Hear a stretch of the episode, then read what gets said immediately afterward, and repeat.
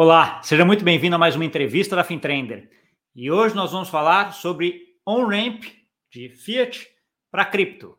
Vamos falar sobre o wallet de cripto também, custodial, não custodial e muita coisa aí que a gente vai aprender aqui durante esse episódio. Para isso tudo, eu estou aqui hoje com o Ricardo Bechara, que é CEO e fundador da LoopPay. Fala, Gustavo. Tudo bom, Bechara? Tudo ótimo com você. Obrigado pelo convite. Não, eu que agradeço. A gente já interagiu um pouco aí, até na mentoria lá da, do, do Next, da, da Finasbac, é. né? Então, assim, a gente já se conhece há um tempo, então eu conheço bastante aí tudo. É um prazer tra te trazer aqui uh, para conversar comigo e para divulgar essa plataforma, o que vocês estão fazendo, que é algo bem legal aí, que, a, que eu estou vendo e acompanhei, aí, principalmente esses últimos seis meses, né? Mas antes de tudo, Bechara, eu queria que você começasse um pouco falando sobre Bechara, sobre você. Né? Então, assim, Show. onde você começou aí a sua carreira, tudo, e como você chegou na ideia de criar a LoopPay. Show. Deixa eu contar a minha história e também contar um pouquinho da Loop, porque você vai ver que é uma sucessão de acontecimentos. Mas acho que se eu fosse colocar em grandes em grandes milestones, assim, grandes momentos, eu eu comecei minha carreira de uma maneira até um pouco tradicional, aqueles processos de estágio, trainee, que era muito forte lá em 2010, 2011 é, na indústria. Fiquei um tempo fora do Brasil depois em alguns projetos que estavam ligados à, construção, é, até mesmo controladoria, vivendo quase um ano e meio fora do Brasil. Tive bastante experiência e contato com empreendedores locais.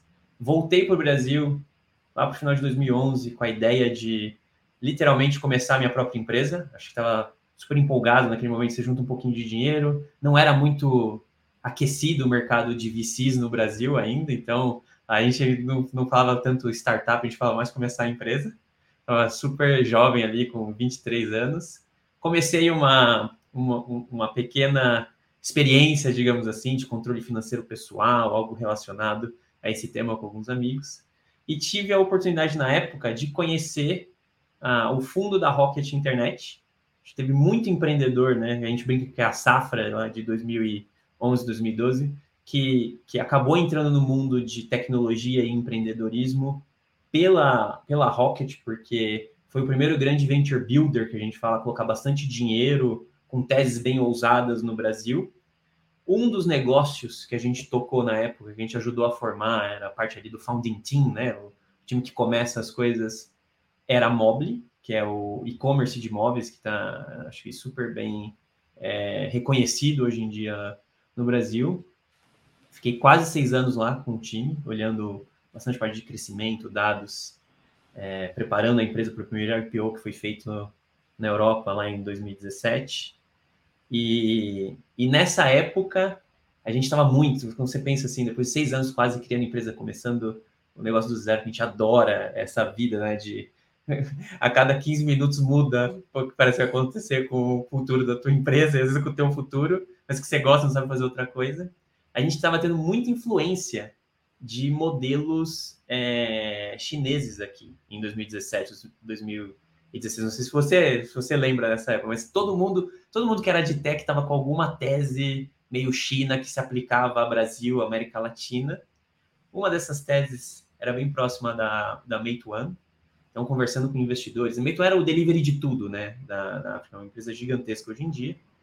Na época, conversando com investidores, é, meio que pensando nessa linha de negócio, com mais um sócio que eu tinha aqui no Brasil, a gente chegou ao contato com o time da RAP, que estava começando lá em Bogotá.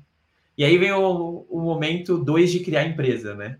Então, eu me juntei à RAP com, com, como um founding team para tocar o negócio aqui no Brasil e fiquei quase quatro anos à frente do negócio, desenvolvendo o mercado na região.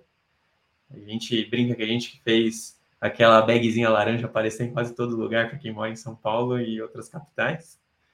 E quatro anos passados, eu fechei o meu ciclo na, na RAP, vendi a minha participação e me dediquei a, a montar uma nova tese, muito mais ligada, às vezes, até com, com o lado de finanças inicial.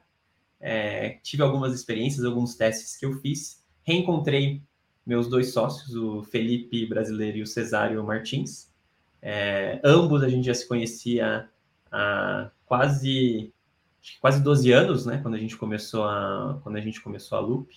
Cada um tinha traçado um caminho diferente, todo mundo tinha passado pela pela Rocket, o Felipe tinha iniciado outro negócio é, relacionado a marketplace de, de serviços de diarista, o Cesar tinha ido fundar a ClickBus, também pela Rocket, depois saiu para fazer MBA fora e voltou para montar outra empresa. E a gente estava meio que os três no mesmo momento de vida, onde a gente estava encerrando os ciclos com a ideia de montar algo que tivesse impacto.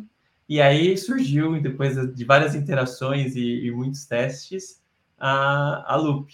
E aí começamos essa aventura, que não começou necessariamente super focada em cripto, mas acabou chegando em cripto. E a gente brinca, né, que depois que a gente começou o on-off-ramp, que é a compra e venda de, de cripto tokens, a gente foi cada vez mais se aproximando do mundo tradicional financeiro, até pelo estarmos no Brasil. Acho que tem muita coisa que dá para falar aqui, que é uma grande vantagem de ser brasileiro empreendendo nesse espaço no Brasil, uh, pelo, pelo suporte que a gente está tendo hoje do regulador. E estamos aí desenvolvendo desde tecnologia para o Drex, até facilitando aí a entrada de N tipos de investidores no, no mundo cripto e financeiro.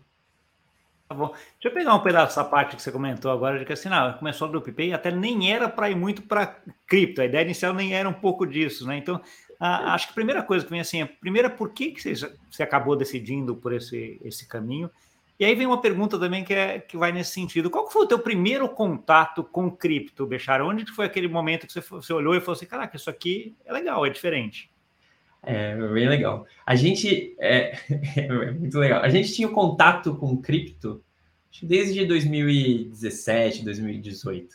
Não que a gente tenha pegado as grandes ondas surfadas, mas foi quando a gente começou a estudar. Isso os três. Tanto que quando a gente começou a, a, a Loop, a gente chegou a elencar o que a gente pode criar de cripto que a gente saia do Brasil para o mundo e a gente meio que não colocou de primeira porque a gente não conseguia achar um ângulo completo sobre aquilo. A gente era, até pelo o, o, o histórico dos fundadores, a gente tinha muita é, familiaridade com criação de plataformas, né, marketplaces de dois lados, três lados. A gente é, sabia fazer isso muito bem, todos os três.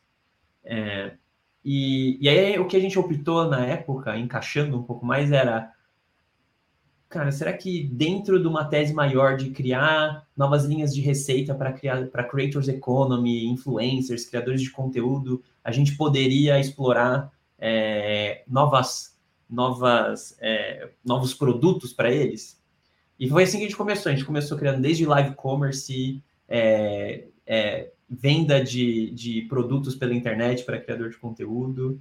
A, a gente criou produtos para adiantamento de recebível, assistente virtual. A gente estava pegando aquela persona do criador de conteúdo e, e, a gente achava que aquilo tinha mais cara de Brasil naquele momento e, e, e tentava explorar com muita, muito produto e tecnologia novas formas para rentabilizar a vida dele. E aí, olha que engraçado, né? A gente já tinha meio que o nosso grupinho ali, a gente acompanhando coisas que estavam acontecendo, mas é, os, os próprios influenciadores na época começaram a pedir muito para a gente para vender NFTs, porque tava um, um hype gigantesco, tinha muita gente né? querendo fazer aquele conceito de paid community, etc. Sim. E quando a gente falou, opa, isso aqui é legal, e é legal para a gente também aprender muito mais a, a, a, a integrar todos os processos, mexer, mexer com smart contracts, coisas do gênero, a gente se deparou com uma situação onde a gente tinha N iniciativas correndo, a gente começou a fazer os sites de venda de NFT, a gente tinha muito fluxo para esses sites, mas tinha pouca, tinha pouca transação. Aí a gente falou, nossa, que engraçado, é onde a gente tem mais fluxo hoje, a gente está agradando muito esse público, mas a gente tem pouca transação. Por que será? Aí a gente colocou um subscription no final do, do carrinho de checkout que a gente tinha feito, para tentar começar a conversar com os usuários.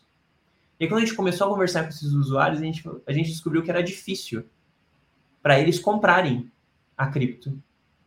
Na época a gente tinha feito em, em Polygon e era então as pessoas tinham que comprar uma. E, tá. e isso, isso era um pouco, só, só para entender, Bechara, esse, essa, esse ponto era mais porque a grande maioria do público era Web 2 ou porque era um, um público Web 3, mas que tinha essa dificuldade de várias redes e estar tá com tokens em, em todo lugar? Eu acho que tinha muita gente Web 2 que, que a gente virou um, um facilitador. Literalmente, sem a gente, eles não comprariam com a solução que a gente colocou. E para a galera que era Web3, a gente era muito prático, porque a gente pegava um processo de 15 passos que ele tinha que fazer. Pô, pensa, há dois anos atrás quase, era impossível você comprar Matic facilmente. Era chato, é. Era chato. Ainda, vamos, é que que ainda não é fácil, né? Vamos dizer Exato, assim. Mas, é que a gente mas evoluiu, né? Exato, mas evoluiu. Então, aí para essa galera era muito fácil, principalmente no momento que a gente estava vivendo de play to earn games, um monte de, de, de, de, tokens ali mais, mais cauda longa, era muito mais difícil para as pessoas comprarem. E aí a gente olhou para esse problema e falou, cara, tem uma dor clara aqui. Para uma indústria que a gente gosta, vamos entrar com tudo, vamos deixar essa experiência de comprar tokens para pessoa que quer ser dona daquele, daquele ativo, né, quer ter ele na carteira dele que é descentralizada, vamos deixar isso tão simples quanto fazer um Pix. Aí, quando a gente desenvolveu a solução de onde o usuário conseguia comprar pagando por Pix, a gente fazia toda a, a, a complexidade de troca de tokens e envio para carteira, etc., por baixo dos panos. E a gente viu um crescimento estrondoso aí de quase 40, 50 vezes no ano para o que a gente começou a se do que a gente se propôs a fazer. E aí quando a gente viu isso e a gente foi aprendendo, a gente começou a conversar vez mais com os usuários e a gente viu que tinha uma dor gigantesca para essa compra e venda naquele momento. Tanto que a própria parte de NFTs perdeu, perdeu força muito rápido para a gente e a gente se especializou em como que a gente usa essa resolução de dor de compra e venda de cripto, fazendo isso de maneira mais fácil possível, segura e compliant também, assumindo que tem um monte de discussão, e hoje está um pouco mais claro, imagina há um ano e meio, dois atrás, como estava mais obscuro, para as pessoas poderem ter a, a, a, tranquilidade de usar esse tipo de serviço. Então, a gente colocou, a gente se posicionou muito como essa ponte né, entre o mundo Web 2 e o Web 3, para as pessoas poderem ter uma experiência fácil de compra e venda. Então, é entrar e sair. E a gente usou isso também para estudar muito mais o mercado e se aprofundar nas teses, né, do que a gente queria fazer, etc. A gente viu que tinha N players globais que estavam resolvendo problemas fora. A gente achou que para a região tinha uma grande oportunidade, porque ninguém estava resolvendo esse problema para a América Latina. Então, foi uma coisinha somando a outra, mas muito em cima dessa, dessa trajetória, sabe? De queremos criar a empresa, agora é o momento. Qual é o ângulo? Nossa, olha o que a gente aprendeu, olha o que a gente achou. Vamos com tudo com isso. E vai, e, e vai aí continua evoluindo. A gente vai falar disso aqui, mas essa, essa visão continua evoluindo. É, né? Você vai, você vai ajustando. Eu acho bem interessante essa visão de empreendedorismo. E acho que você colocou alguns pontos aqui para mim que chamaram a atenção. A primeira é de os três estarem no mesmo momento. Né? Então, assim, é. que é um negócio que nem sempre acompanha. Então, você tem dois amigos que você sabe que são de confiança, que já empreenderam contigo, mas ele pode estar no momento que não é o teu. Né? Então, Exato. assim, a, os três estarem no mesmo momento e começando esse negócio é um negócio espetacular, né? Então, assim, isso aí já começa ah, com um negócio bem, ah, bem legal. A outra é essa de ajustando no meio do caminho, né? Que acho que todo empreendedor tem isso quase no, no sangue, né? Porque você tem Sim. mais ou menos aquele rumo para onde tem que ir, mas às vezes o rumo é um pouquinho mais para a esquerda, um pouquinho mais para a direita, e você vai Exato. ajustando aí, navegando ah, com esse feedback de, ah, de usuários que você vai tendo, né? Eu Quando vocês lançaram que... essa solução, o Pix já existia, ou Bechara, ou ainda não? Ainda era uma coisa que, que não estava? O Pix estava no momento de rampagem. Estava começando. Atrás, então, a primeira integração. Começando assim, a pegar deu, forte. É. é. a primeira integração que você fez, então, a grande. Você aproveitou também dessa, dessa exponencialidade que o Pix deu em termos de pagamento, né? Então, assim, a facilidade de você fazer é. com o Pix foi uma coisa legal, né? Exato. E. Exato. E essa facilidade de, de, de, de transação eu acho que permitiu as pessoas explorarem mais esse, esse mundo de, de Web3 quando a gente pensa em brasileiros.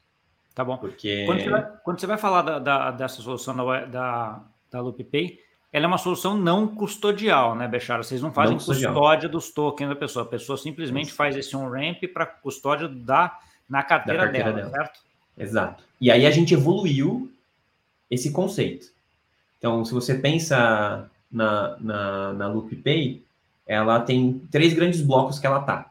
Então, a primeira coisa é, eu consigo te ajudar a entrar e sair de cripto de maneira super fácil e descomplicada. Você pode comprar os tokens ou vender os tokens. E a gente consegue, através de todas as integrações que a gente fez durante esse período, fazer essa, essa cotação e liquidação ou compra para o usuário e entregar na carteira dele ou na conta dele. Então, é, é, um, é, é um serviço de, de, de, facilitação. Só que, mesmo assim, o que, a gente, o que a gente observou é, cara, é um nicho muito restrito o, a pessoa que usa a carteira descentralizada. Por quê? Porque é muito difícil. E aí, como é que você traz mais pessoas para esse mundo? Pô, você tem que ter uma carteira que é descentralizada, mas que tenha uma experiência para o usuário. Você não pode abrir mão de experiência. Tem que ser uma experiência lá no Neobank Brasil, que hoje, vamos e venhamos, a gente foi mal acostumado. Os, os neobanks, é, é, é, eles, eles, eles trazem uma experiência de, de serviços financeiros e bancários para os usuários que é muito boa, é muito fácil. Mas ainda tem a custódia. A gente falou, vamos pegar o melhor dos dois mundos, sem abrir mão de segurança, vamos oferecer é, uma super experiência para o usuário, mas com a custódia sendo deste usuário. Uma coisa só que a gente sempre discutiu e, e, e a gente leva para o mercado é que não é a, a maior é, a maior vantagem não é ser a, o ativo do usuário. Porque eu acho que às vezes o usuário ele não, ele não se não relaciona tanto a isso, a não ser que tenha um evento catastrófico, tipo o que aconteceu com, F, com a FTX em outubro do ano passado, e aí todo mundo fala, nossa, eu deveria ter a custódia dos meus, dos meus ativos. Mas em, em, em linhas gerais, as pessoas tendem a, a, a, preferir a melhor experiência. Então a gente fala, a gente tem que ter uma super experiência, mas além disso, oferecer essa custódia do usuário mesmo que ele nem, ele nem sinta que isso está acontecendo. Porque aí eu tô, eu tô dando a maior camada de segurança para ele. Entendeu? Entendi. Ele mantém a custódia, mantém a, a, é a, o controle que ele quer ou não quer ter, mas ao mesmo tempo ele tem o UX, uma forma de fazer isso muito melhor do que é a solução isso. hoje de descentralizada, né? Que é uma solução e, bem mais difícil. Né? E aí tem toda a sopa de letrinhas lá, de, de MPC Wallet, com todas as, as, regras de segurança bancária, porque é onde a gente desenvolve tecnologia hoje, é, e o uso grande de account abstraction para abstrair do usuário aqueles conceitos de gas e coisas que geralmente prejudicam a experiência dele. Então fica muito Entendi. fácil para ele usar. É bem legal. Entendi. Deixa eu pegar um pouquinho, a gente já chega, chega nessa wallet que eu quero explorar um pouco, um pouco mais ela, mas eu queria voltar um pouquinho para a solução de, de, de on-ramp lá que a gente comentou. Uh, com dois pontos aqui, Bechara. A primeira é quando o cliente vai comprar ou vender, como é, como é que vocês fazem a cotação disso daí? Entendeu? Porque vocês, obviamente, Legal. devem ir para terceiros, né? Para DEX, para Exchange, etc, etc. Tá como é que é esse processo dessa, dessa cotização? Esse processo de cotização, em geral, em dólares, em reais, vocês fazem interno, externo, porque assim, a gente sabe que a formação de preço de cripto hoje é, é em dólar, no final das contas, né? O grande é. volume da coisa é em dólar e via arbitragem vai para todas as moedas moedas locais. Mas no teu caso, como você faz Pix, você faz via reais. Né? Então, Sim. assim, você acessa as exchanges que têm pares reais em Brasil ou você acessa as exchanges ou DEX fora? Todas. A gente acessa, a gente acessa as exchanges Brasil ou que trouxeram para o Brasil e as DEX, e a gente pega a melhor cotação, pensando na pessoa comprando no Brasil, para poder fazer essa transação. Então, sempre vem a melhor cotação em, todas, em toda a rede que a gente está integrado. Tá bom. E as, que são, e as que são em reais, daí você usa algum par de USDC, USDT reais para fazer. vai trocando os parzinhos. Para fazer Exatamente. esse parzinho para chegar lá para fazer. Entendi. Ótimo, tá bom. E essa é a parte da, do on-ramp. Nessa trajetória até, até que você tem hoje, e é um pouquinho antes dessa ideia de fazer a sua aula e tal, teve algum caso emblemático dentro da plataforma que foi aquele caso que ou fez você mudar muito o rumo de onde você estava indo, ou ratificou que aquele era o rumo mesmo para aí que você consegue comentar, Bechara? Legal. Acho que os dois momentos foram um pouco do que eu falei sobre a gente começou querendo resolver um, um, um, problema. O que a gente sempre foi obcecado é como a gente resolve um problema. Uma dor real. Dor real é que a pessoa está disposta a pagar para você resolver aquilo para ela. E, e, se você for parar a pensar, o, o grande caso emblemático para a gente foi o momento das NFTs porque a gente nem, nem trabalha com isso hoje, mas foi, foi o momento em que a gente olhou e falou, cara, aqui tem uma dor real, Que ligou a chave. A gente consegue assim, resolver. É por aqui. E, e que é menos sobre NFT e muito mais sobre transação, sobre você fazer as trocas dos tokens. E, e a gente conseguir. Acho que teve uma sacada grande de que é conseguir falar com o usuário, inventar um momento ali que você conseguia falar com esse usuário, porque abriu aí a nossa cabeça que Pô, então peraí, a gente, a gente falou, nossa, a gente está resolvendo, no primeiro momento, né? A gente está resolvendo a compra de NFTs. Só que não era isso. A verdade é que era difícil comprar o token para a maior parte dos usuários. Independente de qual token fosse, né? E, é, e a, a, gente tem uma máxima nossa que a gente fala assim: a gente adora o feio que vende. Que é. Sabe quando parece que o usuário está te hackeando para poder te usar para porque você resolve uma dor grande. E quando você acha isso, é maravilhoso do que aquela solução muito bonita, mas que não tem tração. E aí, o que tipo, estava começando a, a, acontecer é que a galera queria comprar o token e eles davam um jeito de comprar o token com a gente pelo, pelas NFTs para poder fazer as trocas depois, porque era mais fácil. E aí a gente começou a criar as POCs, fazer os tokens mais long tail que a gente fala, etc, etc, etc. Então esse foi um caminho que mudou completamente, né? A gente matou depois todas as outras iniciativas que a gente tinha e virou a fintech total. Acho que esse é um grande momento ali. A gente tem até um, acho que um, um, uma conversa que eu fiz uma vez com o time lá da Canary falando desse, desse momento, esse episódio de virada. É muito legal. Entendi. É, um pouquinho agora, uh, antes também, a gente vai estar. Estou até anotado aqui para não esquecer de falar da Wallet, que eu tenho algumas dúvidas em relação a ela também. Mas me conta um pouquinho, Bechara, o que é tamanho hoje da, da, da LoopPay? Ou talvez a pergunta não seja nem essa, assim. Como é que você avalia o sucesso que vocês tiveram até agora? Entendeu? Assim, é por número de clientes, número de transação, tamanho de, de, de sei lá. Qualquer, qual é a métrica que você usa para dizer assim, cara, a gente está progredindo e está crescendo? Legal. A gente, a gente tinha uma North Star Metric, né? Aquela, aquela estrela mesmo, que era o mix entre o valor transacionado na plataforma e o valor transacionado de retenção na plataforma de usuários que não fizeram sua primeira transação que era bem interessante. Provavelmente com os novos produtos que a gente vai lançar, relacionados muito mais à tokenização, a gente acrescenta aí um valor locado de, de, de, de, de ativos, né? E, e esse está começando, mas grande parte do sucesso sempre vai ter algo relacionado à transação, que mostra tração, e a retenção que você tem daquilo. E, e quando a gente olha até para a carteira versus só a compra e venda, o nível de retenção é três ou quatro vezes maior do que o que você tem quando você está lá só no website. E, e, isso vem da facilidade, né? das pessoas quererem transacionar cada vez mais. E hoje a Loop já tem aí mais de 100 mil usuários cadastrados desde o do começo da história. Então já, já, é uma, já é uma história de sucesso. Acho que é algo que você já tem relevância para começar a entender onde, tá, onde você está resolvendo os problemas dos usuários. Sim, sim. É bastante, bastante gente já. O, Bechara, a, a, parte de, da carteira, então. Aí você está falando, no determinado momento, você só fazia essa, essa, essa entrada e saída, né? Esse on, and off ramp ali, tal. E aí vocês começaram a brigar um pouquinho para ter essa carteira que a gente vai entrar. Por quê, né? Isso aqui foi uma coisa que vocês definiram ou foi aquela coisa que apareceu junto com essa conversa com os usuários também? Muita interação com o usuário. E aí você tem algumas é, e sempre tem uma nuance ou outra, e você pode testar isso com ele. Então, você faz POC, testa rápido, itera, itera e, e, e, e, adapta. Tanto que a maior dor para o usuário, isso que eu estou falando, nunca foi, ah, eu quero, eu, principalmente quando você sai do nicho Web3, é, o usuário fala, eu tenho mais dor com a usabilidade e medo do que está acontecendo, porque é muito complexo, do que necessariamente eu quero ser o dono desse ativo.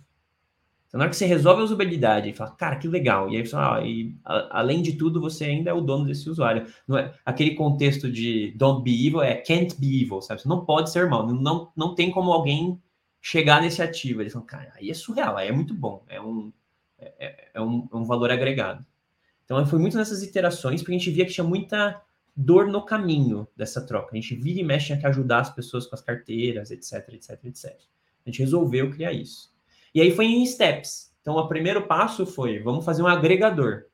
Porque o, o usuário médio no Brasil, ele tinha cinco, sete carteiras. diferentes. Então, como é que você, como é que você gerencia isso? A primeira coisa que a gente falou, cara, quer saber? Coloca todas as suas carteiras aqui, olha tudo no lugar só, compra os seus tokens, que fica fácil. A gente fala, pô, legal, a retenção já aumenta. Aí você joga uma wallet ainda, que é uma experiência de, literalmente, neobank, onde ele tem acesso a todas as criptos. E ele pode gerir, comprar, vender, transferir, etc. Pô, legal pra caramba, ele, ele adora, com com interface muito mais amigável. É, é feito para ser simples, né? Pô, isso é animal. E você está resolvendo muito do como aqui, né? Então, é fácil para eu que gosto de cripto, mas o futuro dessa indústria vai ser cada vez mais sobre os ativos que ali estão. E a gente vê um esforço gigante do que está acontecendo, é, principalmente com, com, com o desenvolvimento do Drex, etc. Então, pô, será que eu consigo, além de tudo, ter um lugar que eu vou conseguir casar os mundos cripto e de, de ativos do mundo real, né, os real world assets, como o pessoal gosta de falar, onde eu tenho uma, um porquê muito forte do usuário estar tá ali, um porquê de um, um, uma boa rentabilidade, porque o custo para aquele produto chegar até aquele usuário está cada vez menor, respeitando e desenvolvendo isso junto e próximo a todos os reguladores. Pô, a gente acredita que sim. Geralmente, as grandes mudanças de mercado, elas vêm com isso, né? Ou com uma performance muito superior, ou com um custo muito inferior, ou os dois, né? Que aí é o melhor dos mundos, né? Quando você melhora a performance, reduz o custo, aí você muda o mercado. Então, a gente está olhando para o futuro cada vez mais assim. Tá bom. E, aí, e aí, nesse sentido, quando você coloca a, a, a wallet, você acaba, você acaba mudando um pouquinho até teu business. São, são dois business aqui que não são, eles são juntos, mas ao mesmo tempo não são, né, Bechara? Então, assim, como é que você, é. como é que você organiza isso aí internamente, essa, essa distribuição, né? Porque parece, olhando assim, parece óbvio, né? Você estava lá, tinha lá um online ramp, agora eu vou para o wallet, etc. Mas, cara, são business diferentes, né? Com é. usuários, talvez o mesmo, mas com necessidades diferentes, né? E até Sim. olhando no setor onde você vai falar uh, o Ramp of Ramp, tem alguns, tem, mas já tinha lá, já estava de certa forma consolidado com a coisa. Uhum. Aqui o Wallet, o negócio já está começando e tem caras gigantes, né? Vou citar a MetaMask aí, que é a maior de todas, né? O WebBrain, uhum. uh, que está em todos assim, com umas habilidades de quem usa a MetaMask, sabe que ali tem alguns lugares é. que dá para mexer bem e melhorar bem, né? Então, assim, uh, como é que foi essa divisão interna de assim, cara, como é que eu me organizo agora para organizar isso daqui, para uhum. entrar com essa nossa iniciativa que a gente está vendo aqui, mas também continuar fazendo a outra boa, a outra bem? Como é que foi isso? O... Tem algumas coisas que a gente vê como mal necessário pelo momento do mercado, principalmente quando a gente fala de tokenização. Mas geralmente o que a gente, a gente ataca o problema é pô, por que a pessoa quer estar aqui? Ela quer encontrar boas oportunidades. O como às vezes dificulta muito esse caminho, então você tem que tirar a fricção. Primeira forma de tirar a fricção, um bom no off-ramp. A gente não tinha e a gente acredita que a gente tem uma solução muito superior ao que está no mercado até hoje. Quando a gente olha para o espaço até da própria carteira e experiência do usuário, a gente não vê nada igual, principalmente pensando nesse mundo de cripto mais real world assets, que vão ser esses ativos tokenizados, e compliance, com regulação. Então tem que ter QIC, tem que ter monitoramento, tem que ter uma série de coisas que vão ter que respeitar as regulações locais, que, cara, não existe em lugar nenhum. Então, a decisão aqui era, pô, a gente precisa fazer isso para poder chegar ali no final, que é oferecer boas oportunidades. E aí, como você faz isso? Você modulariza. Então, o on-off ramp, ele é um módulo que atende o, o app. O app, ele é um módulo que é servido pela toda a nossa lógica e APIs de carteira. Então, a gente pode pegar esse, esse módulo de carteira e depois oferecer no mercado. Só que o mercado, ele ainda não está tão maduro a ponto de falar, cara, isso aqui vai ser rápido alguém vai testar. Às vezes, na hora que você tem isso na mão, é mais fácil de você vivenciar. Então, você vai meio que adaptando o, o, o cada degrau que você vai subindo para poder ter um produto completo, mas com isso em mente, de, pô, num futuro eu quero que, nós queremos, né, que é, um usuário possa usufruir de um, uma super experiência com esses ativos, independente se ele vai estar na plataforma da Loop, do app, ou em outros, outras interfaces, porque estão usando essa tecnologia. A gente vai ser sempre esse grande agregador. Mas no momento, um pouco mais curto, médio prazo, a gente vai fechar essa experiência end-to-end -end do usuário para garantir que ele tenha a, me a melhor trajetória possível. Porque assim a gente acredita que você vai ter muito mais engajamento. E os números que a gente tem visto, até de retenção, eles são muito animadores para isso. Tá bom. Modelo de monetização, Bechara. Então, ok, a gente explicou como é que faz isso. Como é que funciona o modelo de monetização da LoopPay? Onde vocês ganham dinheiro? FII. FII de transação, FII na hora que você compra e vende, etc. Sempre um, um FII ali embutido, alguns produtos também já sem FII, dependendo do tipo de, de, de volume que está tendo. Mas é sempre FII. FII Bem simples. Durante, durante, a transação, tá bom. Uhum. Entendido.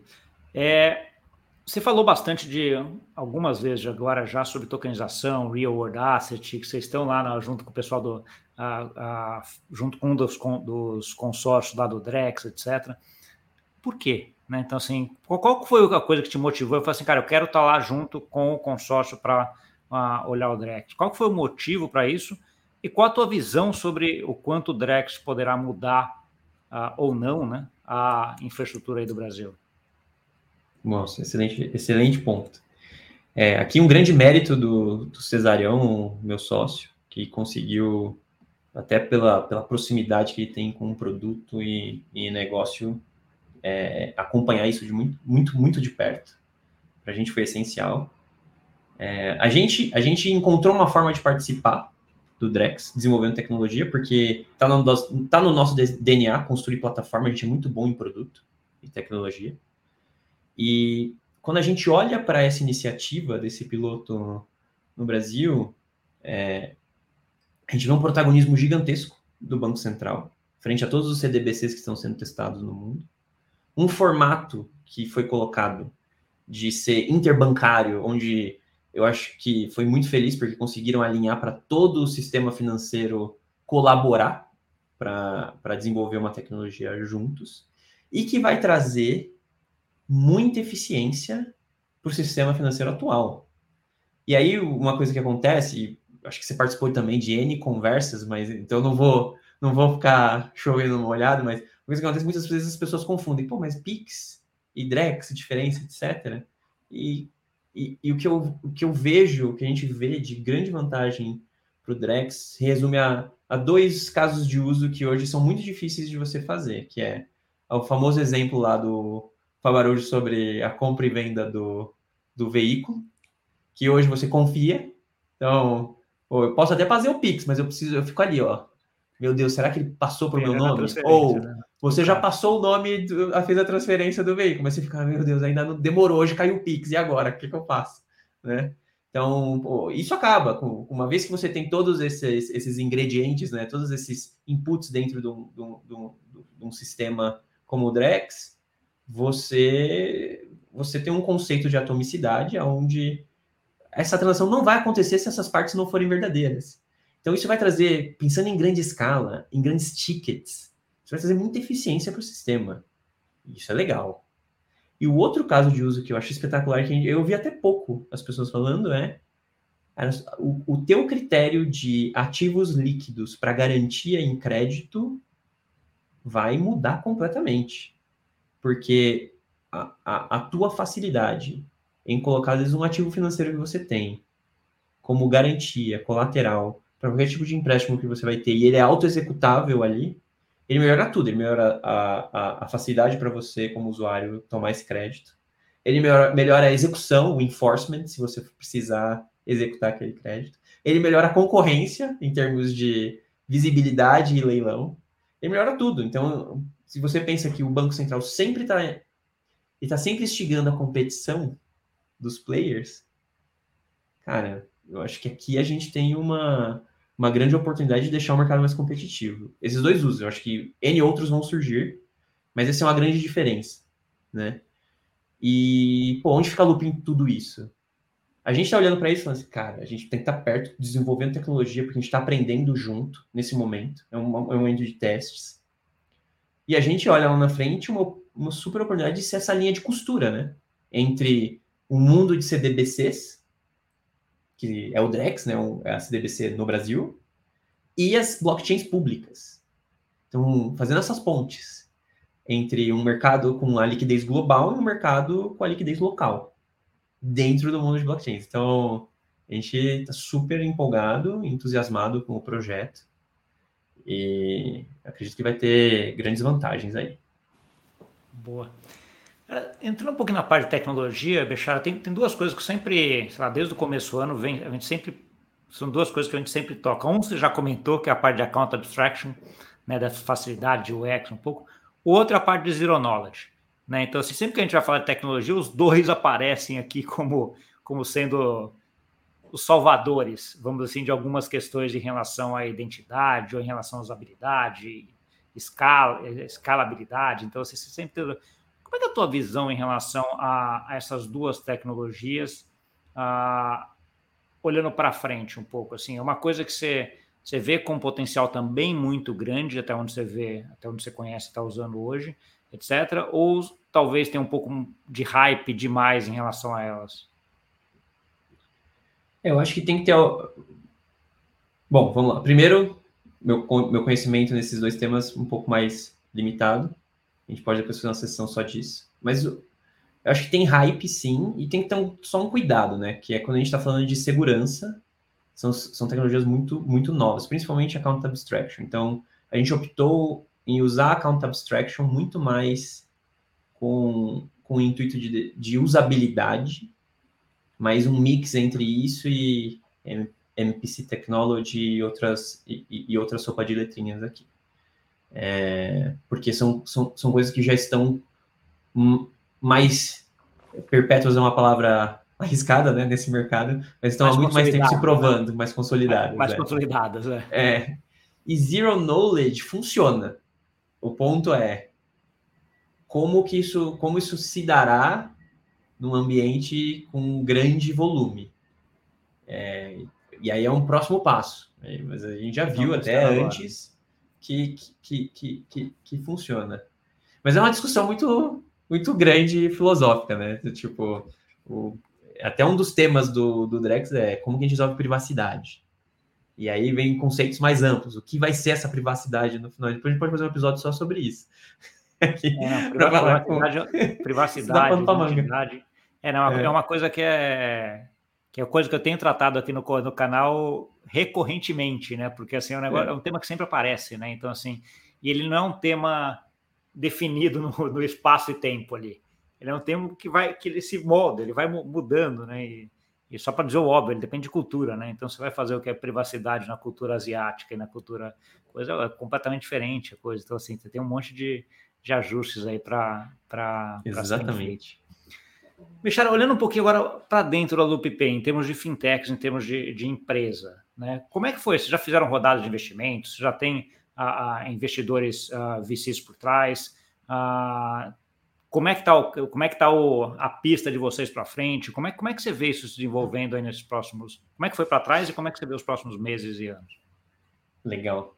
É, eu acho que para trás, o passado recente foi um, foi um período bem turbulento para todo mundo que estava trabalhando em cripto, né? Muitas perguntas, a indústria passando por N dificuldades e encolhendo. Mas é, é, quando a gente olha para o problema que a gente está resolvendo, a gente continua desenvolvendo. Mas sim, temos apoio de. Tivemos a felicidade de ter o apoio de ótimos investidores. Acho que é, tem, dentre eles a gente tem Monashi, Scanner OneVC, dentre outros. Aqui é North Ventures também, GFC que apoiou a, a, a Lupe é, em toda essa trajetória e passamos juntos todos por toda essa turbulência. E a Lupe é uma, é uma empresa que tem hoje bastante pista. A gente, a gente tem desenvolvido muito produto, muita tecnologia. É uma empresa leve e no mercado que a gente está conseguindo ir cada mês a mês agregando mais em termos de, de, de presença. Então, se eu fosse olhar para frente, eu diria que o melhor está por vir. Temos de, tanto de investimentos, rodadas e, e, resultados, né? Tá bom. Já que você puxou a linha, olhando para frente agora, Bechara, imagina você daqui uns, sei lá, 5, eu sempre falo 10 às vezes, mas 10, 10 para fintech, para startup é um negócio que é quase infinito, né? Mas é uma vida, né? Cinco anos. Você olhando para trás, o que, que você gostaria de, de, ter, de ver? Assim, onde você gostaria, qual a trajetória que você gostaria de ter visto a LoopPay fazer naqueles cinco anos?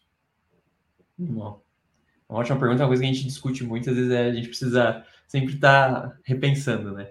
Mas eu gostaria de saber que a Loop está participando de toda essa infra. Quando a gente fala de, de ser a, a, a, a, a ponte entre as CDBCs e as, e as blockchains públicas, a carteira, é a Loop ser a opção, seja ela do usuário final ou até de algum parceiro, com uma tecnologia para te, te fazer participar e entrar nesse mundo.